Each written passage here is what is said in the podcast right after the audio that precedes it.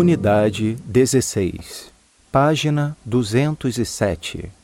Para você que vai se casar. Taubaté, 10 de março. Minha querida amiga Laura.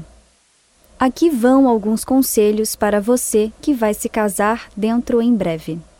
Seja paciente com seu marido e aprenda a ouvir e a não dizer nada. É melhor não dizer nada do que criar problemas. Use suas habilidades para conseguir dele o que você quer sem que ele perceba o que está acontecendo.